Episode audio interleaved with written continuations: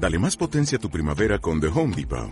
Obtén una potencia similar a la de la gasolina para podar, recortar y soplar con el sistema OnePlus de 18 voltios de Ryobi desde solo 89 dólares. Potencia para podar un tercio de un acre con una carga.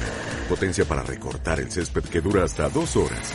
Y fuerza de soplado de 110 millas por hora. Todo con una batería intercambiable. Llévate el sistema inalámbrico OnePlus de 18 voltios de Ryobi. Solo en The Home Depot. Haces más. Logras más. El fútbol criollo.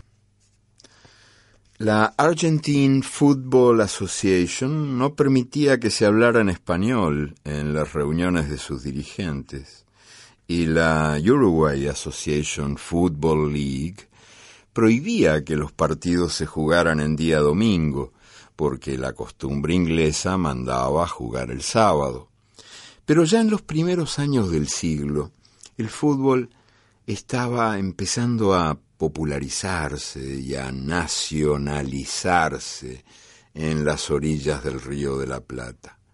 Esta diversión importada, que entretenía a los ocios de los niños bien, se había escapado de su alta maceta, había bajado a la tierra y estaba echando raíces. Fue un proceso imparable. Como el tango, el fútbol creció desde los suburbios. Era un deporte que no exigía dinero y se podía jugar sin, sin nada más que las puras ganas.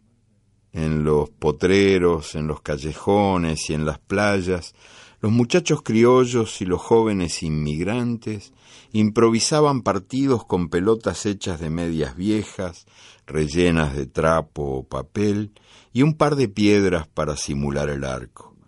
Gracias al lenguaje del fútbol, que empezaba a hacerse universal, los trabajadores expulsados por el campo se entendían de lo más bien con los trabajadores expulsados por Europa. El esperanto de la pelota unía a los nativos pobres con los peones que habían atravesado la mar desde Vigo, Lisboa, Nápoles, Beirut o la Besarabia y que soñaban con hacerse la América levantando paredes, cargando bultos, horneando pan o barriendo calles. Lindo viaje había hecho el fútbol.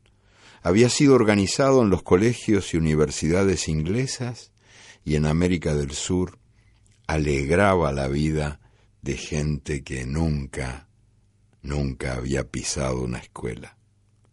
En las canchas de Buenos Aires y de Montevideo nacía un estilo. Una manera propia de jugar al fútbol iba abriéndose paso, mientras una manera propia de bailar se afirmaba en los patios milongueros.